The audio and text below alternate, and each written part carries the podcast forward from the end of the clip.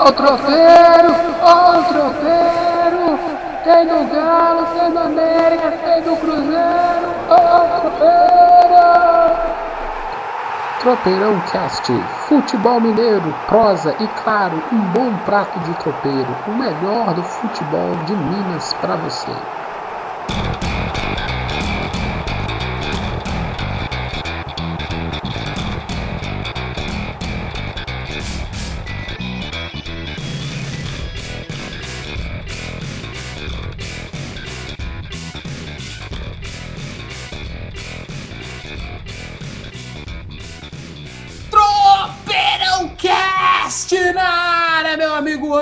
Anderson. Hoje é prosa com tropeirão. Nós gostamos do assunto, né? Gostamos do esquema.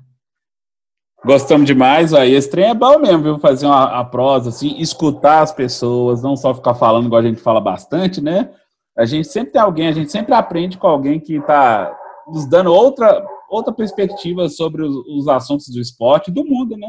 Marca registrada nesse Tropeirão Cast. Os cachorros do Anderson, que estão sempre latindo. Um amigo meu falou assim: esses cachorros ficam latindo? Claro, meu irmão. Aqui é, é tropeirão raiz, meu filho. tropeirão Cast, um beijo no cachorro. Se você não gosta de pet, para de escutar tropeirão, meu irmão. E hoje o assunto é maravilhoso, né, Anderson? Nós trouxemos... O assunto é bom, o assunto assim foi é muito instrutivo e nós aprendemos bastante também. E nós fizemos uma entrevista com Yuri Sena. Quem que é Yuri Sena? Dá uma, uma préviazinha pra gente aí, Anderson. Então, gente, o Yuri Sena, ele é fundador de um coletivo que chama Marias de Minas, que é mais, ele é torcedor do Cruzeiro, é mais ligado à, à torcida do Cruzeiro. Então, ele formatou esse, esse coletivo não só para apoiar o Cruzeiro, mas também para unificar torcedores que se sentem assim ameaçados, ultrajados, é, violentados assim fisica, fisicamente, às vezes emocionalmente assim, dentro dos estádios, simplesmente por, por eles serem homossexuais, terem da comunidade LGBTQI, entendeu? Então assim, nós aprendemos muito com essa conversa com o Yuri que fez que já sofreu uma violência quando ele estava no Mineirão, num Cruzeiro e Vasco da Gama, em 2019. Ele estava com, com o namorado dele, com o Arley, e torcedores começaram a filmá-lo de uma forma assim arbitrária, como se fosse assim um crime os dois estarem juntos, de mãos dadas, abraçados dentro do estádio de futebol, curtindo o jogo. Então nós conhecemos a história do Maria de Minas e queremos que vocês conheçam junto conosco. A gente gosta de assunto que seja daqueles que ninguém gosta de conversar. Porque se a grande mídia fala pouco, a internet foi feita para falar muito. Então, aconteceu um incidente com o Yuri, nós vamos falar disso no episódio, você vai ver agora. O Yuri, Guilherme Pildo, hoje em dia. Segura aí, segura aí. Tá preparado, Anderson? Estou preparado demais, eu tenho certeza que é muito esclarecedor o que o Yuri falou. Não tem essa coisa que as pessoas ficam, ah, tá militando, que não sei o quê. Não, gente, é uma coisa simples. É o direito de ir ao estádio de futebol, torcer pelo seu time e da forma que quiser, sem violência. Então, assim, é coisa simples, óbvia, que o mundo precisa entender. E é isso aí, a gente. E a gente está fazendo esse prosa com tropeirão, porque você sentou para comer um tropeirão. A prosa tá boa. E esses episódios fechadinhos, como a gente está fazendo, com um tema só, é bom que eles ficam atemporais. Por quê? Você pode escutar hoje, ou você pode escutar daqui seis meses ou daqui seis anos, porque o assunto é de uma relevância que ele fica, ele não, ele não se para no, na questão, assim, ó, aquele factual do dia a dia. Então a gente está fechando alguns pocketzinhos dentro da pandemia é ótimo para a gente refletir sobre coisas novas. Afinal, um mundo novo já aconteceu já faz tempo, mas talvez muita gente vai começar a abrir os olhos depois da pandemia, né, não, Anderson? Exatamente. Então, assim, se o mundo não melhorar depois de uma crise desse tamanho, a gente precisa revisar mais ainda a nossa convivência em sociedade. Esse episódio é para você pensar um pouco. Posso dar play? Pode dar play. Bota play aí, bota play! Yuri, prazeraço ter você aqui com a gente. Você vai ver que vai ser a melhor entrevista da sua vida aqui no Tropeirão Cast. que ótimo. Agradeço ao meu amigo. Como é que é o nome do meu amigo aí que, que agilizou essa entrevista com a, pra gente? O Arley? O Arley. O, Arley, tá aí? Tá aqui também. Grita aí, Manda um Arley! abraço. Oi, tudo bem? Beleza? Ô, Arley, tudo bom? O homem que dorme às Beleza, 8 da noite. Você é um orgulho, viu, Arley? Eu ainda vou chegar nesse nível. O que, que acontece? A gente vai entrevistar o Yuri, você vai saber quem é o Yuri, o que, que ele defende, mas antes disso tudo acontecer, tem um trabalho de bastidores. E normalmente a gente agradece o trabalho de bastidores é depois. Não, aqui é tudo ao contrário. A gente agradece o trabalho é antes. Porque sem o trabalho do Arley, do Anderson Prusiano, a gente não estaria aqui convidando Yuri. Yuri, parece que você fundou alguma coisa que anda fazendo um barulho ótimo nessa cidade nossa. Eu já tô seu fã, cara. Já tô te seguindo já. Me conta, quem é Yuri e o que, que o Yuri faz? Yuri Senna, nome de campeão. É. Então, é, eu sou Yuri Sena, tenho 25 anos, é, e desde sempre eu fui incomodado com a realidade que a gente vive, e várias dores aí da sociedade já, já bateram na minha cara, e, e recentemente, né, cerca de um ano atrás, foi a questão da homofobia, e, e aí eu, a repercussão teve é, cenário nacional, e aí eu falei assim, cara, que tanto de LGBT que apareceu por causa dessa repercussão, é, tanto de cruzeirense LGBT, vou criar um grupo de WhatsApp para reunir essa galera, para falar que a gente não tá sozinho. É, e assim foi. É, no dia 25 de maio de 2019, eu criei um grupo de WhatsApp chamado Marias de Minas, justamente para acabar com esse apelido ridículo que eles tentam ridicularizar, né? é, os cruzeirenses, que é o Maria, que pra gente é um nome de muito orgulho, um nome de força, de luta, é, mas era simplesmente um grupo de WhatsApp. É, e aí, quando eu comecei a namorar o Arley, a gente começou a frequentar o Mineirão juntos, fomos pra Copa América, vários jogos do Cruzeiro, até que fotografaram e filmaram a gente dentro do Mineirão e espalharam isso na internet pra humilhar, pra fazer tudo é, de negativo. E aí a gente decidiu que o Marias de Minas iria ser um grupo de apoio para os LGBTs e que a gente precisava fazer alguma coisa para mudar essa realidade. Então a gente começou a combater a LGBTfobia dentro do futebol através de ações do Marias de Minas. Então hoje a gente quer democratizar as arquibancadas de futebol. Vocês po- posso entender, Yuri, que vocês são uma torcida organizada? Eu acredito que vocês são mais do que isso, né? Porque misturar vocês com torcida organizada, para mim é até sacanagem. Mas como é que vocês se entendem? É, é um Então. grupo?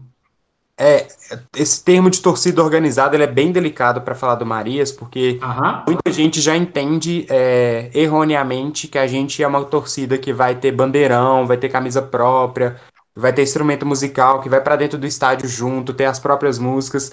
E não é isso. A gente não é esse tipo de torcida é, igual as organizadas são. Nós somos um coletivo de torcedores LGBTQI que, que tem um grupo de WhatsApp para democratizar as arquibancadas de futebol.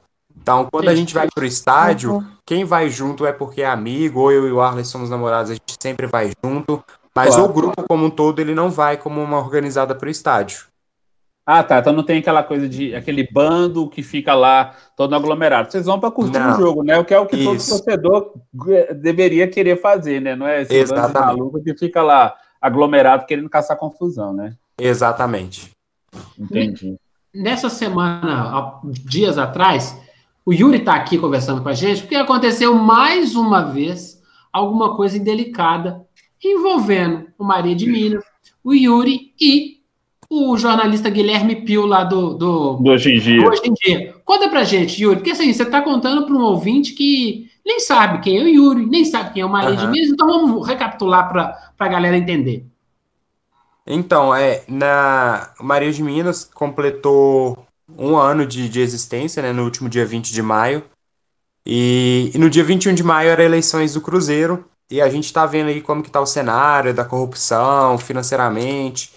E aí a gente falou assim, então tá, vamos falar, é, vamos fazer uma live no Instagram, prim- primeira live nossa no Instagram, para comemorar um ano de existência e também para falar de Cruzeiro, que tá numa situação muito crítica É, no dia seguinte seria as eleições, então a gente ia falar de eleições também. E aí a gente convidou alguns amigos nossos da imprensa para falar de Cruzeiro.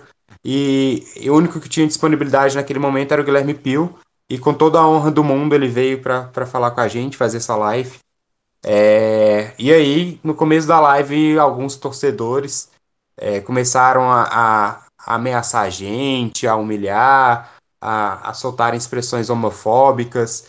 E, e foi bem pesado o momento. É, confesso que o momento foi bem pesado. A vontade era de desligar a live e, e sei lá. Mas a gente deu uma segurada ali, desativamos os comentários. E, e eu e o Guilherme Pio a gente conseguiu falar bastante de Cruzeiro. É, e a gente printou tudo, gravamos toda a live. E, e, tipo, teve ameaça de morte, né? Teve gente falando, ah, você vai morrer, esse pio também vai tomar. É, futebol é coisa de homem, não é coisa de boiola. Enfim. que bizarro, velho. Que bizarro. É, e aí, essa galera achando que, que internet é terra de ninguém, e, ou que as pessoas são inofensivas, elas não, não vão fazer nada, é, legalmente falando, né? Mas as coisas não funcionam bem assim. É, graças a Deus, Maria de Minas tem um apoio jurídico muito grande de várias entidades representativas da comunidade LGBTQI a nível nacional. Então, a gente já registrou boletim de ocorrência, já identificamos a maioria do, dos, dos homofóbicos. É, inclusive, um detalhe bem importante: o Guilherme Pio ele é heterossexual, mas ele também fez uma denúncia é, de LGBTfobia contra ele, por quê? Por mais que ele se declara heterossexual, o motivo das pessoas terem ameaçado ele foi ele estar no meio LGBTQI. Então, para as pessoas, não importam se, se ele era hétero ou não. Se ele estava inserido nesse contexto, é, o discurso de ódio foi em cima disso. Engraçado, né, Yuri? Então, assim, basta ter só o contato e a conversa, porque automaticamente as pessoas fazem uma conexão estúpida, Exatamente. como se nós se não pudéssemos ter qualquer tipo de conversa civilizada com qualquer pessoa, porque é uma conversa Sim. normal. Você estava falando do Cruzeiro, você estava falando assim da, daquela bagunça que está o clube atualmente, daquela coisa assim que é para o torcedor ver. Então é a mesma coisa. A gente sempre debate aqui, a gente está até esperando uma confirmação do Sérgio Rodrigues para falar conosco também sobre isso, que a gente, a gente entende que o importante é o clube. É, a gente uhum, vê claro. a coisa, essa bandalheira assim. Agora, a forma que você torce, você torce em casa, no estádio, no bar, coisa com quem você torce, pra gente pouco importa, e a mesma coisa do Pio. Então, assim, bizarro. Vocês, vocês fizeram boletim de ocorrência? Fizemos, fizemos boletim de ocorrência. É, a gente agora vai esperar os próximos passos. Como a gente está nessa época de pandemia, deve ser, é, deve ter um pouco mais de demora, mas o nosso caso já está chegando a, a, a órgãos extremamente importantes, né? Igual, por exemplo, eu acabei de saber, é, fiquei sabendo ontem, ontem, ontem, não sei, que a Secretaria de Direitos Humanos já está sabendo desse caso, porque além de envolver um caso de homofobia, envolve a perseguição de jornalistas, né? Vocês que são dessa área de comunicação sabem como que está sendo aí a perseguição em cima de jornalistas. Uhum. Então, bastante. juntou dois casos, é, dois públicos, né, que são bastante atacados aí é, principalmente aqui no Brasil. Então, a Secretaria de Direitos Humanos já sabe a CBF também já está sabendo, o Cruzeiro se posicionou, Secretaria Nacional de Esporte e Direito do Torcedor está em cima, vai pedir investigação. Então, por mais que é, é, esse, eu, eu e o Maria de Minas não tenhamos tanta importância a nível nacional é, sobre esse caso, mas é, foi uma, mais um caso em, números que acontecem aqui no Brasil, então por isso que essa proporção está sendo tão grande. Ô Yuri, mas você sabe que os clubes estão se posicionando, porque veio aquela resolução do STF de crime com a mesma paridade do crime de racismo, e que os clubes podem perder pontos, podem perder mando de campo, pelo STJD também, que se posicionou. Exato. Então, então, assim, os clubes só começaram a se movimentar quando veio a punição para cima deles, né? Sim. Então, assim, mas pelo menos começou, né? É, eu, eu tava até falando numa live esses dias que. Dois pontos, né? Primeiro, o seguinte. É, o Cruzeiro teve. Eu falo muito de Cruzeiro, logicamente, que é porque é o meu time, né? Mas a gente tem o América, que eu acho que é o pioneiro aqui em Minas, foi o primeiro time a se posicionar. Sim. Mas o Cruzeiro teve uma evolução muito grande nesses posicionamentos. É, quando começou a posicionar, uns 3, 4 anos atrás, era uma coisa mais discreta, é, com medo ainda de tomar uma posição firme. E esse ano, além de ter um, colocado uma publicação que eu achei bem, bem mais concreta, mais incisiva, é, o Cruzeiro se posicionou também é, por causa da Maria de Minas e o do Guilherme Pio. Então teve uma evolução muito grande. Um outro ponto é, é eu estava até falando com a menina que é do Rio, ela tem uma página que chama Trivelas, e ela me perguntou o que, que a gente acha que os, as instituições do futebol podem fazer para o combate à homofobia, à LGBTfobia dentro do, do, futebol. Eu falei com ela que é muito fácil, entre aspas, é, nós como torcedores LGBTQI cobrarmos das, das instituições o combate à LGBTfobia. Mas as instituições elas sabem e estão preparadas para fazer esse combate? Sabem o que é LGBTfobia? Então, assim, uma das propostas do Marias de Minas, que a gente ainda não conseguiu colocar em prática, é muito por causa da pandemia, é conscientização interna das instituições de futebol, porque a partir do momento que elas estão conscientizadas, elas sabem o que é LGBTfobia, elas têm uma noção de como agir, porque as instituições hoje elas são em sua quase totalidade heterossexuais, então a partir do momento que elas estão conscientes e sabem mais ou menos o que, que elas podem fazer, vai ser muito mais efetivo um combate. Então, é, no começo do ano, Maria de Minas lançou uma proposta de combate à LGBTfobia para Minas Gerais inteiro, assim, para vários órgãos do futebol, todos os times do Campeonato Mineiro. A gente teve um respaldo do América e do Mineirão, que eram dois, é, dois possíveis parceiros que a gente ia sentar e tentar fazer essa, essa conscientização interna, né? Mas por causa da pandemia a gente teve que adiar, teve que dar uma pausa nas conversas, mas a é, gente me... pensa muito nisso. Eu me lembro disso, inclusive eu até fiz um texto, assim, além do nosso podcast, a gente tem, eu escrevo pro Lance e, e pro Terra, então, assim, tem muita ah. matéria mim que eu já fiz de vocês, que já espalharam, eu vi, é como se fosse uma cartilha, né, com recomendações para esse combate, né, pena que Exato. não deu pra... Foi, foi pouco antes da pandemia que vocês lançaram, não foi? Foi, foi pouco antes. A gente teve tempo de sentar com o Mineirão, conversar um pouquinho com eles. É, a gente também teve tempo para sentar com a América também, conversar um pouquinho com eles. E, e a gente ia ter outras conversas para ver o que, que ia rolar, mas aí, por causa da pandemia, tudo teve que ser adiado. Ô, Yuri, a gente aqui no, no, no Tropeirão Cast, a gente é famoso por apertar. A gente uhum. aperta todo mundo, não aperta você não, calma, relaxa. Você é parceiro, você é parceiro. Relaxa, você é tranquilo. Você, você, você, tá no, você joga no nosso time. A gente não, vai no carrinho a gente joga, a gente joga de carrinho nos outros. Uhum. Porque, por exemplo, eu brinco muito no Tropeirão Cast que as pessoas não sabem qual é o meu time. E no episódio de hoje eu vou revelar qual é o meu time. Meu time é o São Paulo. E a gente é conhecido como Bambi. Sim. Não? E aí, e, ou seja, ok, é brincadeirinha de futebol. Uhum.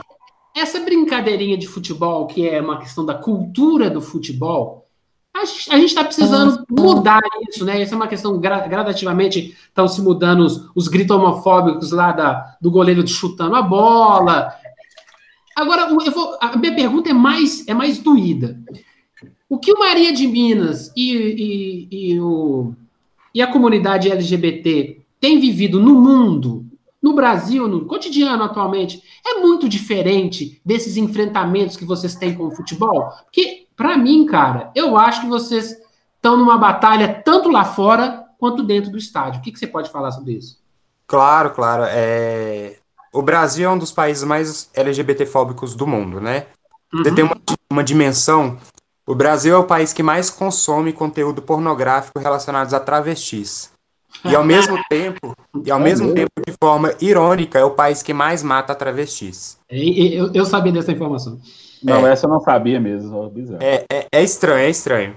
É, a gente tem uma subnotificação também aqui no Brasil sobre a violência contra LGBTQIs. Então, sim, é, em dados oficiais governamentais, a gente não sabe a proporção da violência contra os LGBTQIs aqui hoje no Brasil. Mas quem é um LGBTQI sabe da realidade que vive. Fora dos estádios, essa violência ela pode acontecer a qualquer momento, em qualquer lugar, é, em qualquer situação. Então a gente tem exemplo, por exemplo, é, um pai e um filho que estavam andando abraçados na rua e eles apanharam porque acharam que eles eram LGBTQI. Então, assim, a qualquer momento, qualquer situação pode acontecer. No futebol, tem-se um pensamento que foi construído ao longo do tempo, que é uma terra sem lei. É, Só para dar um exemplo para ilustrar. Às vezes eu vou falar de homem héteros porque é o que mais se modifica dentro do estádio, né? Fora do estádio é uma pessoa mais é, educada, mais sensata, mais respeituosa. Passou ali do portão para dentro do estádio, ela vira outra pessoa. Comportamento Ela- de manada. É, comportamento de manada. Ela vira um monstro, né? Uhum. Então, assim, se o Brasil já é um país altamente LGBTfóbico, dentro do estádio isso se multiplica. São violências que matam e que dentro do estádio ela se agrava, porque, primeiro, você tá ali na, na, na manada, né? Tá todo mundo ali. Segundo, o ambiente do futebol diz, né, durante toda a sua história, ele diz para as pessoas que ali dentro elas podem fazer o que quiserem, que ali dentro elas podem ser racistas, homofóbicas, machistas, violentas. É, e terceiro, é que demorou muito para a gente ter punição e conscientização que no futebol isso também não pode acontecer, como fora dele também não, não pode. Então, dentro do futebol é muito pior. É, não, porque eu- o que eu vejo, assim, essa questão. Porque fora, fora do mundo do futebol, agora é que estão começando a entender que é, é, união homoafetiva pode. Pode não, não tem que te poder, não, filho. Quem, quem decide sobre a minha vida sou eu, não é, é o STF, não é verdade?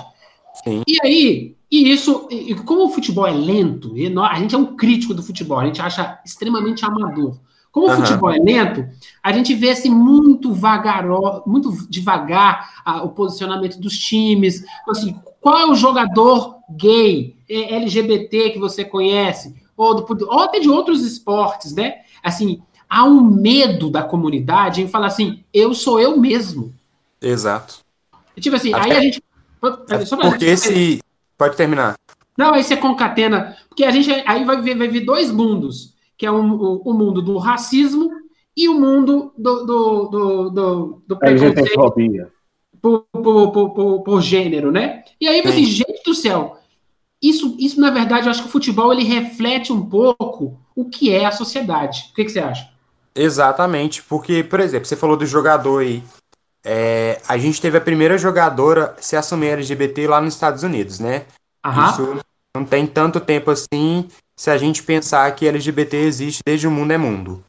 É, aqui no Brasil, se um jogador se assumir LGBT, ele vai perder a carreira. Nenhum time vai contratar, é, todo mundo vai recriminar, a torcida vai xingar.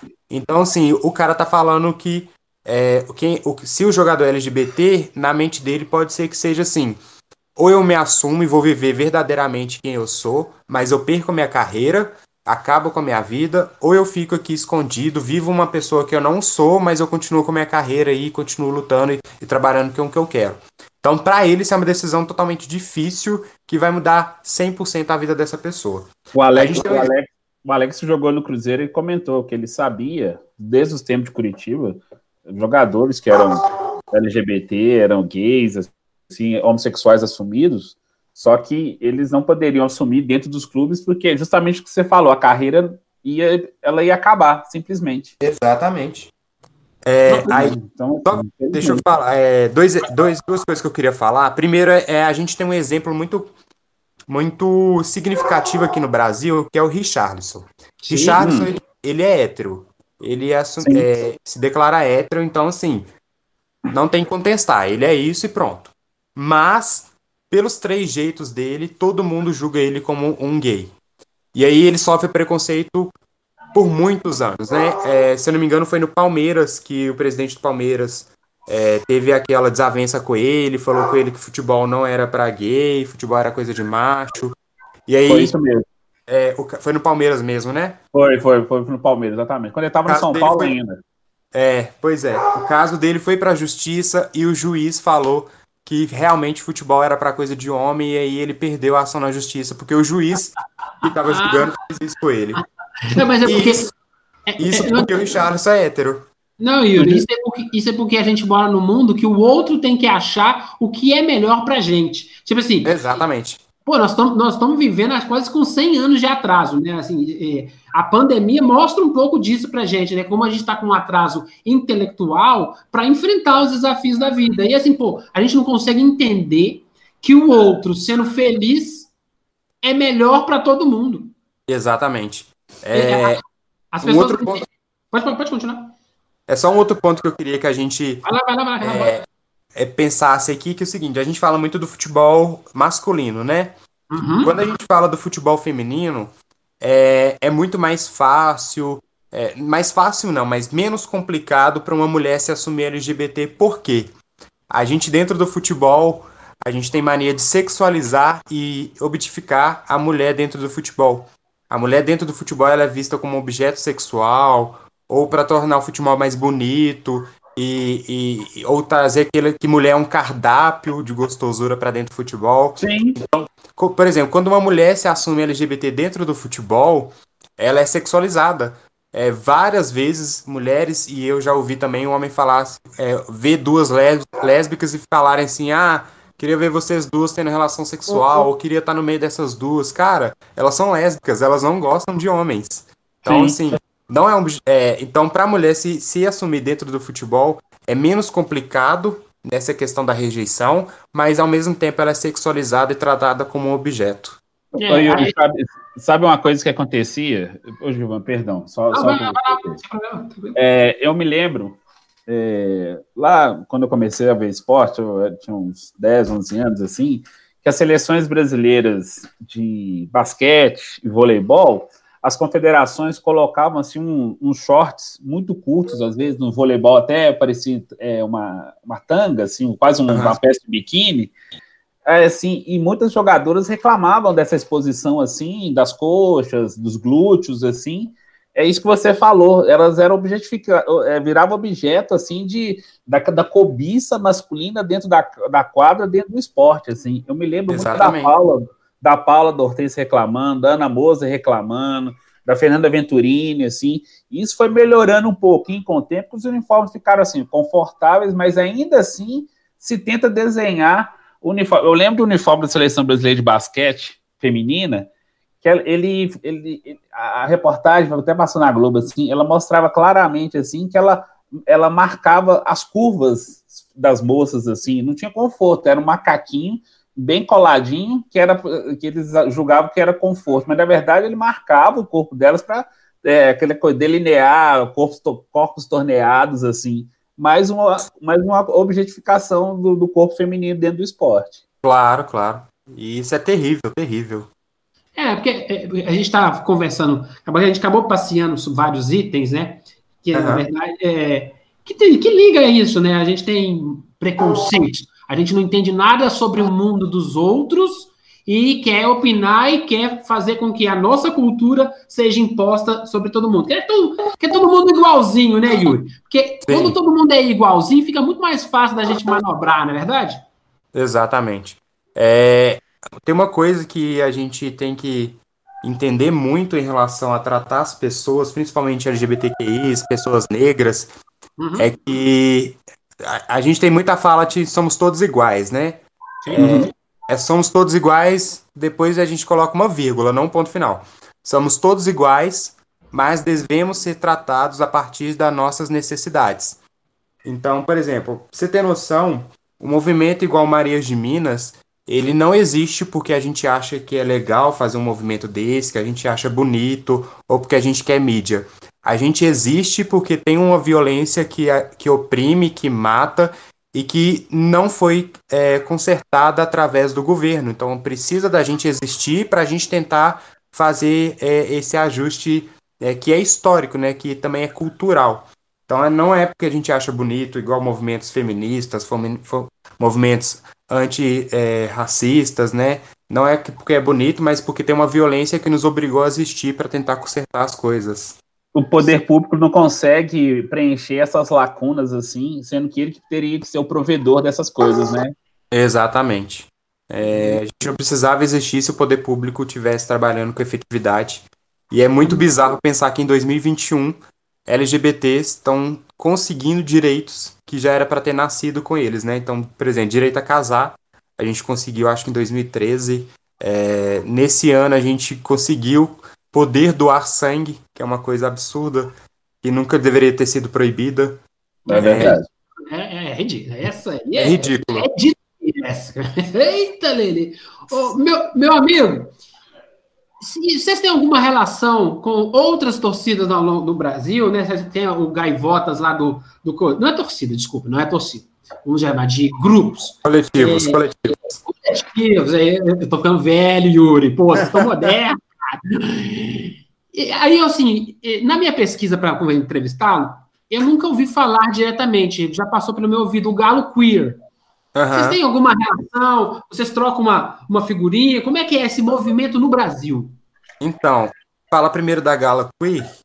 A gente tentou em contato com a Galo Queer, Galo Queer para assinar aquela proposta de combate à LGBTfobia que a gente lançou, mas ficamos sabendo que a Galo, Galo Queer não existe mais por causa que a torcida do Atlético foi tão opressora, tão violenta com a Galo Queer que eles foram obrigados a parar para manter isso a saúde, integridade física e mental. Então, o que a gente tem de informação é que a Galo Queer não existe mais. E no resto do Brasil? Então, no Res Brasil, o que acontece? Ano passado, quando eu tive. é, eu e o Arla, a gente foi fotografado lá no Mineirão. O nosso caso chegou até na presidência lá do Bahia. Aquele time maravilhoso, que tá sendo exemplo aí. É o exemplo do país. Exato. E aí a gente foi conversar com o Tiago César, que ele é o gestor do Núcleo de Ações Afirmativas do Bahia, que é o cara responsável por essas ações é, sociais. E, e aí ele colocou a gente em contato com o Onan. O Onan, ele fundou uma torcida, um coletivo chamado LGBT Tricolor, que é de torcedores do Bahia. E a gente também conheceu o Deluca. Vocês vão, não sei se vocês vão recordar do Deluca, foi aquele torcedor do Palmeiras que lá em 2017, 2016 mais ou menos, gravou um vídeo é, postando a sua revolta contra a torcida do Palmeiras por causa de um canto homofóbico. Me lembro disso. Então, aí a gente também conseguiu contato com o Deluca. Então ficava eu conversando com o Onan, o Onan conversando com o Deluca, o Deluca comigo. E aí a gente falou assim, vamos, vamos criar um grupo e conversar nós três. E o Deluca, ele foi fundador do Palmeiras Livre, que também é um coletivo de Uhum. LGBTQI. E aí nós três conversando, nós três conversando, a gente deu um nome pro grupo assim de Canarinhos Arco-Íris, que era três, três gays que tinham fundado torcida LGBT conversando juntos, então como chamou Canarinhos Arco-Íris. Ah, Aí- e, e tem, tem ação? Tem ação proposta já? Ué? Então, é, a gente foi conversando, conversando, de repente apareceu uma outra torcida ali, um outro coletivo, mais torcedores e tal. Hoje a Canarinhos Arco-Íris tem 13 coletivos LGBTQIs no Brasil inteiro, que junta times da série A, B, C e D. Pra você ter noção, a gente tem coletivo do Pai Sandu, que é o Papão Livre. É, a gente tem coletivo do Paraná Clube, coletivo do Atlético Paranaense, é, Esporte, Flamengo, Corinthians, enfim, são 13 torcidas de 13 times diferentes. E a gente lançou a proposta de combate à LGBTfobia a nível nacional. Mandamos essa proposta para todos os times da série A, B, C e D. Mandamos para a CBF, para o STJD, STF, OAB. Enfim, mandamos para um tanto de gente a mesma proposta, só que adaptada para o futebol nacional. É, fora isso, a, a Canarinhos Arco-Íris hoje ela tem um propósito que é, é fazer essa ponte entre coletivos LGBTQIs de futebol, para a gente agariar força, para a gente ver que a gente não está sozinho, todo mundo ali se apoia, funciona como uma mentoria, quem está precisando de alguma coisa, fala no grupo, a gente ajuda. E também a gente está tomando um corpo muito grande para ser um coletivo é, representativo para a população LGBTQI, que pode cobrar é, perante CBF, perante os times, que pode soltar uma nota de repúdio que vai ter uma repercussão ali é, de respeito. Então a Canarinhos Arco-Íris tem muito disso. Um agregador, né? Se transformar numa referência no, pra, no país inteiro. Exatamente.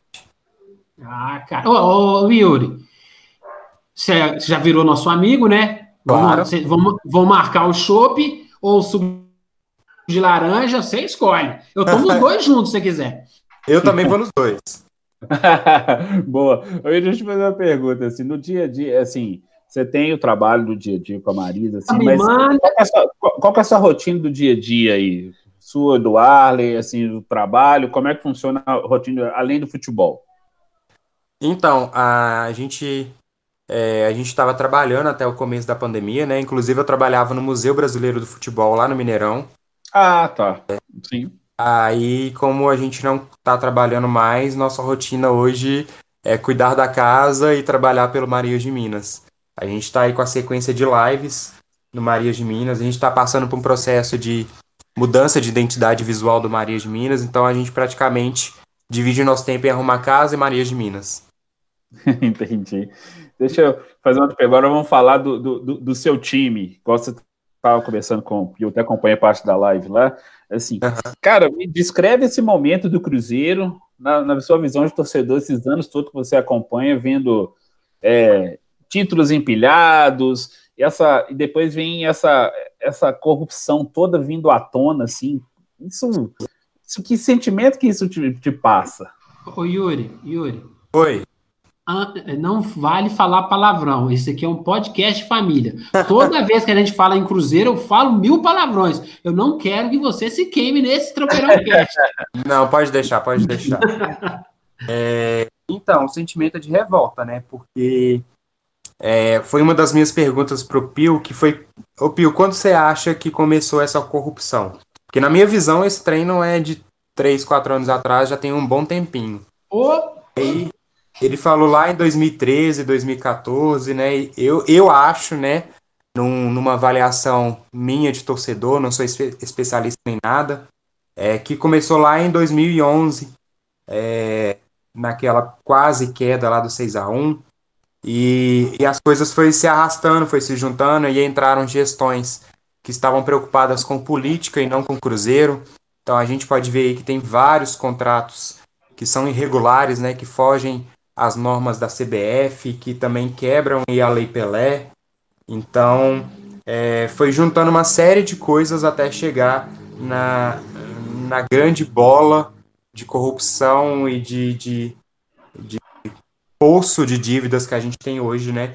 Então, é, são contratos irregulares, são salários superfaturados, é, são vendas mal feitas, enfim, foi juntando gotinha com gotinha até o oceano transbordar. E ainda bem que, que, que teve algum jornalista para investigar isso e colocar isso tudo na mídia. E que pena que foi tão tarde. Então a gente está num momento muito, muito crítico. Essa nova gestão que assumiu agora vai ter que, que ser bem eficiente, planejar bastante, saber rebolar bem com os recursos que tem para tentar livrar a gente das dívidas que a gente tem.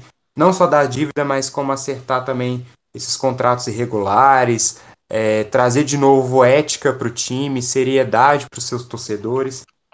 E o que eu acho que o Cruzeiro sempre foi falho e precisa fazer é tratar o seu torcedor como principal patrimônio do time, que é uma coisa que eu não sinto que o Cruzeiro faz. Onde é que eu... Peraí, peraí, peraí, peraí. Pera, Anderson. Onde é, que eu, onde é que eu assino aí o, o que o Yuri falou? pois é, é, é, é revoltante. Yuri, eu vou te falar que. Peraí, peraí, peraí, Anderson. Vai, fala. Espera, Anderson. Ele é foito, o Yuri, ele é foito. o Yuri diz que não, o Yuri diz que não entende nada de futebol. Coincidentemente, Anderson, a gente falou disso aqui esses dias, né? Os balanços é. negativos do Cruzeiro com déficit começam em que ano? 2011. Então o Yuri não Isso. sabe nada. O Yuri não ele só finge. Não, pois mas é. na verdade a informação que eu ia complementar era isso, assim, que é, 2011, mas nessa época, um pouco antes, é, já havia um, uma suspeita de um esquema de rachadinha que era o seguinte: eu pagava comissões para empresários que eram laranjas, só que essas comissões voltavam para quem estava fazendo os pagamentos, entendeu? Então, essa história é bem mais antiga, só que ela, ela quando começou a ser investigada, quem detetia, quem tinha o poder no clube na época, ia pessoalmente nas redações atrás de quem investigar, entendeu? Aí as redações, para não ficar mal com o dirigente, aí acabava ou tirando aquele repórter, ou editor do, da investigação ou era demitido. Aconteceram vários casos desses aqui, que é do, de um senhor que já foi senador da República aí, que ia atrás de, de jornalista, entendeu? Ô, Yuri, você tem quantos anos, Yuri? 25. Ai, meu Deus do céu, quando eu tinha essa idade, cara. Ai, senhor! É, já faz, muitos anos, já faz muitos anos isso. Mas, Yuri, antigamente, lá, a long, long time ago, tinha. A, a lei era diferente, sabe? E aí tinha até jornalista que ganhava dinheiro em transação de jogador, você sabia? Sim. Quer dizer. É. Quer dizer, mas a gente não vai falar disso, porque a gente veio falar aqui de coisa boa. Nós vamos falar de Claro. Maria de Minas, falar do Yuri, falar do Warley e falar uma coisa, Yuri, para a gente já começar a finalizar é qual que é o seu sonho como como como um torcedor de futebol? Vou te dar uma dica. Vou Ah. te contar um caso rapidinho. Você não, você não é escutador do Tropeirão Cast, mas agora você vai ficar, porque você vai assim, esses caras são malucos, tem que ficar, tem que ficar colado neles. Minha esposa é atleticana, chata. Atleticano, chato, pleonasmo, não é verdade? Eu, eu repito, eu, eu nunca falaria isso de Carolina. É chatice. E aí, ela queria ir na final da Libertadores. Levei, porque eu já sou tricampeão da Libertadores, tô cansado de ganhar esse trem. E aí levei. Chega lá, ganha, vence, explode o, o estádio, todo mundo feliz. Primeira coisa que você faz é dar um beijo na pessoa que você mais ama dentro do estádio, comemorando uma final de Libertadores. Sim. Você vai conseguir fazer isso, Yuri? Meu sonho é que sim. Assim, eu consigo. É, Se não, é, tem, tem que Se eu quiser ir, se eu quiser ir no primeiro jogo do, do Cruzeiro aí pós-pandemia e beijar o Arley, eu consigo. É isso aí, Yuri. E, mas qual que é o Agora- seu, seu Agora a gente sair de lá é, ileso, sem sofrer nenhuma agressão, aí já é outra história. Não, entendi. É isso que eu quero saber de você, cara. Qual que é o seu sonho? Vamos lá. Um, mo- momento lírico agora. O mundo. Meu Você tem, você, tem um, você tem um botãozinho, você vai apertar o botãozinho e vai corrigir tudo. Pum! E aí eu quero que essa cena acontece com Maria de Minas, eu, o Arley, todo mundo da comunidade LGBT e dentro de um estádio de futebol. Então, meu sonho como torcedor e amante do futebol é que um esporte que é capaz de unir tantos povos, que é capaz de parar o mundo, que é capaz de colocar classes sociais basicamente no mesmo patamar por um motivo só, é, esse esporte que é capaz de unir tantas pessoas não fosse um esporte que exclui tantas minorias, que exclui negros, que exclui pobres, que exclui LGBTQIs, que exclui mulheres. Então era voltar lá nos princípios, né? Principalmente quando é, Charles Miller trouxe aqui para o Brasil esse futebol que a gente conhece, é, que os negros e que os pobres pudessem ir para os estádios, jogar e também assistir jogos é, no mesmo patamar e respeito que qualquer outra pessoa e que quando as mulheres tentassem jogar bolas, elas não fossem ridicularizadas, né? É, naquele lá nos princípios e que os LGBTQIs fossem tratados como qualquer outro ser humano, porque na verdade a gente é qualquer outro ser humano, assim como qualquer um. Então, meu sonho era que esse futebol que unisse todos os povos realmente unisse todos os povos. Cara, assino de novo. Ô, ô, Yuri, é engraçado, eu sou de uma época. O Anderson, o Anderson é mais novo que eu. Eu sou de uma época que, a, que ia para aula de educação física. O professor de educação física, preguiça danada, pegava os meninos, jogava para um lado jogando um futebol, pegava as meninas, jogava na outra quadra jogando vôlei. Aham. Aí tinha uma menina que queria jogar futebol com a gente. Adivinha, é o, punk da época era eu, sabe? Então Aham. eu. Ah, cara. Essa menina jogava, e se alguém en- enchesse a paciência, o pau cantava, cara. Vai jogar e quero saber, quem manda aqui sou eu. Certíssimo. Eu acho que, é, às vezes, eu converso muito com algumas pessoas assim, é preciso que tenham organismos, vou chamar o grupo de vocês como organismo, que dê uma inquietude no sistema, que faz aquele barulho, que mete aquele trompete desafinado na orelha do governante. E eu agradeço muito que vocês continuam incomodando, sabe? Porque assim, foi. E, e de, certa forma, o, cara que enche a paciência, ah, o machão, o cara tem todo o direito de ser o machão alfa que ele acha que ele é. Ah, ele entrou lá na internet achou que é o poderoso chefão e começou a xingar. Xinga! Tem problema não, pode xingar. Só tem sanção civil depois. Claro. A internet é livre para fazer o que você quiser. Só tem que lembrar.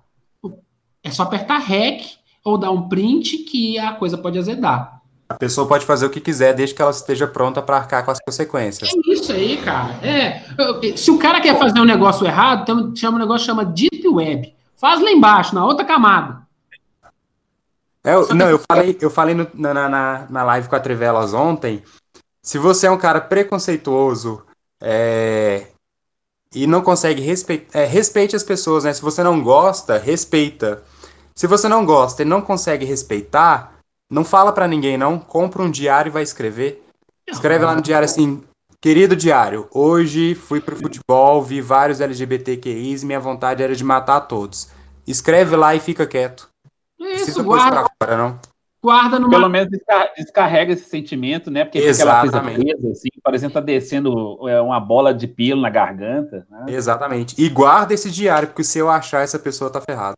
Yeah, foi não. Aí o cara é enterrado com um diário. Olha, ele foi enterrado com todos os diários da vida dele. Ah, o que dirá? Isso é um mistério. Beleza, acaba até com um final bonito o filme da vida dele, né? É claro, enterrado é, com todos os seus preconceitos. Isso, fica parecendo aquele, a mala do. Já viu aquele filme Ronin? Você, você passa o filme inteiro correndo atrás da mala. O que, que tem na mala? Não, ele não abre a mala no final do filme, não. Putz, esse é o segredo do filme. Ninguém sabe o que tem na mala do filme Ronin.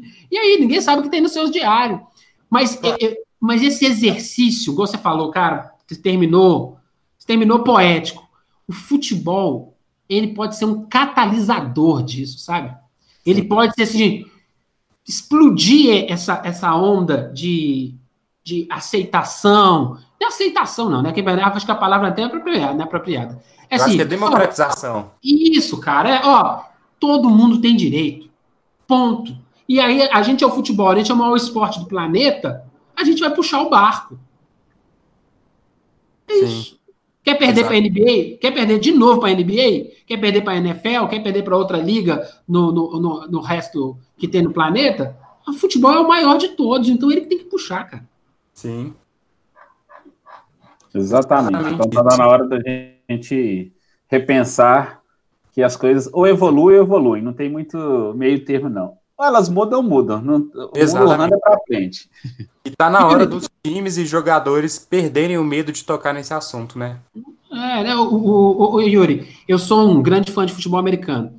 E aí eu sou São Francisco 49ers. E há pouco tempo você deve estar ligado. O Colin Kaepernick, Colin Kaepernick, ele se posicionou do ponto de vista da, da, do ativismo é, negro nos Estados Unidos e está fora da NFL.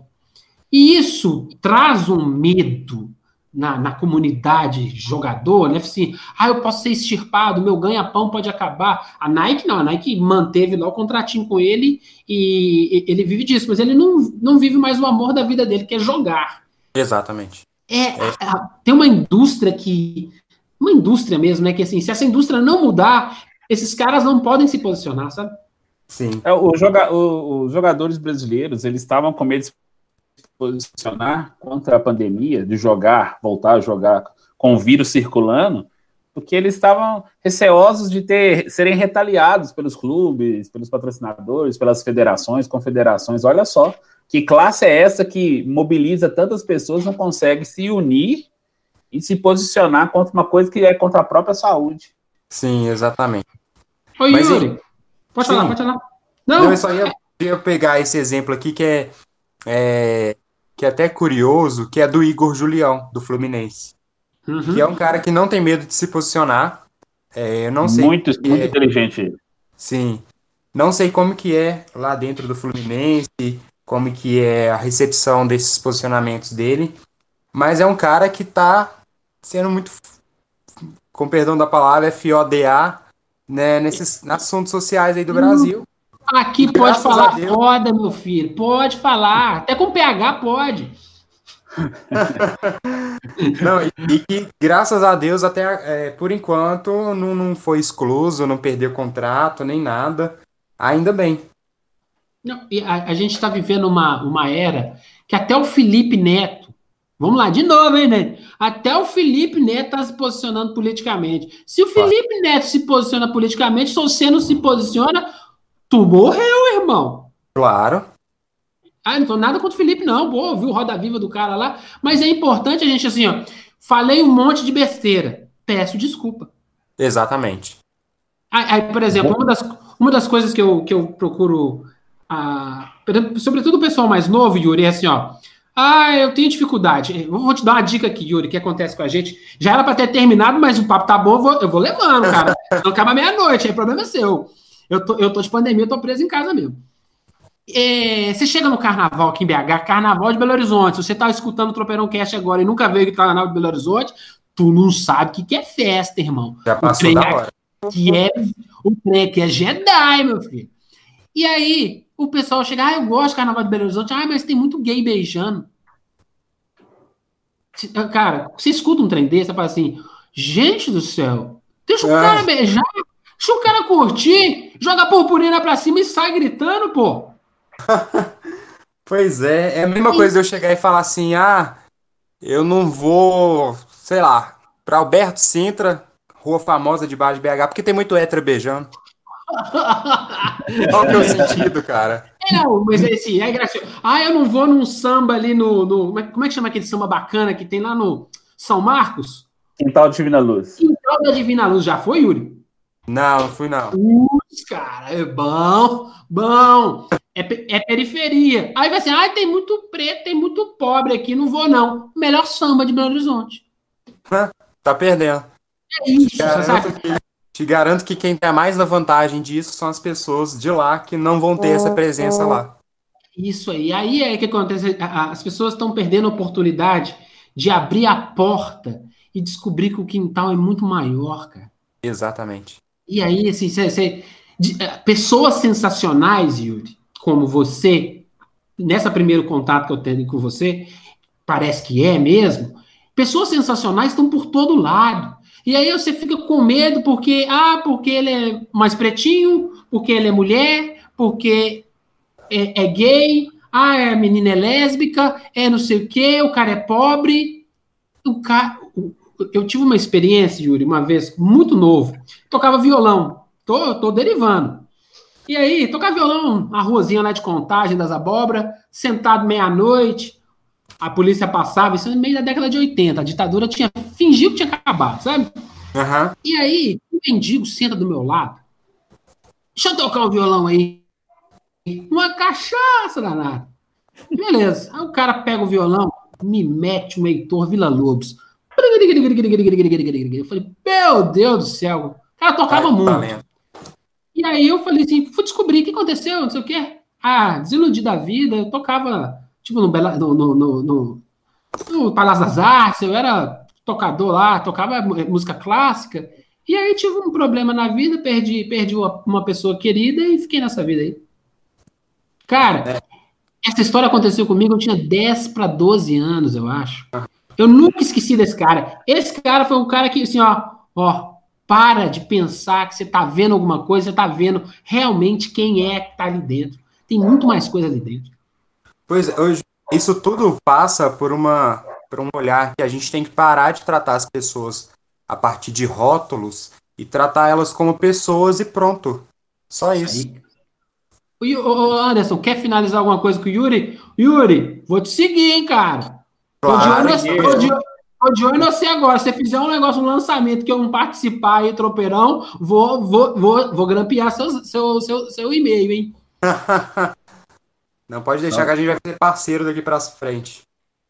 Não, o primeiro é, é assim, é, não só esclarecedor de conhecer mais a Maria de Minas como instituição, como organismo, como amante do futebol, assim, para ver como que o futebol tem essa, essa, esse amálgama, essa cola, assim, que realmente ele, ele deveria ser utilizado com mais frequência para unificar, para a gente ver com o mesmo propósito, para a gente entender como é que as coisas deveriam ser colocadas à, vida, né? Do que ficar nesse embate de pequenos, de grupinhos, assim, porque a gente fica assim, ah, dentro do meu círculo, dentro do meu quadrado, etc. Então, assim, o Yuri trouxe para a gente uma percepção do esporte que ela sempre foi universal, mas ela era superficial. Só que agora ela tá, tende a mudar. E iniciativas como Maria de Minas vão trazer certamente essa, essa possibilidade, esse incômodo, aquela coisa assim, por mais que tenha algum grupo dominante, sempre vai haver aquela pedrinha no sapato, aquela coisa que incomoda, que nunca vai ter o sossego de, de fato de quem dita o poder e acha que pode ditar as regras da sociedade. Então, muito bom, Yuri, a sua presença, agradecemos demais. E esse é só o primeiro de vários passos que nós teremos no futuro. Não, estou sempre à disposição, gente. Eu gradei demais do papo com vocês. É, o Gilvan falou comigo assim, Yuri, vai ser a melhor entrevista da sua vida. Aí eu falei assim, cara, tá bom, tomara mesmo. E, só que assim, não consegui imaginar como que poderia ser a melhor. E descobri como que foi, realmente foi a melhor. Brigadão de vocês por terem aberto as portas aí para o Maria de Minas, poder dar a chance da gente falar um pouquinho, né? E, e a gente está junto aí nessa caminhada. É, se fosse para falar de futebol, falar dessas discussões sociais, a gente vai fazer um podcast aqui de dias, né? Tem muita coisa para falar. Então, sempre que quiserem, nem, a, a, nem que seja só para dar uma dica, para pedir um apoio, pode contar com Maria de Minas que a gente está de portas abertas. E vamos ver se esse time seu dá jeito, né? Vai dar, vai dar. Tô, tô confiante. é mais fácil o sonho do, do, do Yuri do Maria de Minas dar certo. Que esse Cruzeiro. Ei, oh, desculpa, eu, escuta, escuta o Tropeirão que você vai descobrir o tom que a gente tem tratado o Cruzeiro ultimamente. Mas o Atlético não fica muito longe, não. Logo, logo chega lá. Logo, logo. Tá vindo. Abração, Yuri. Muito obrigado. Obrigado, gente. Tchau, tchau. Um abraço. Marley, obrigado.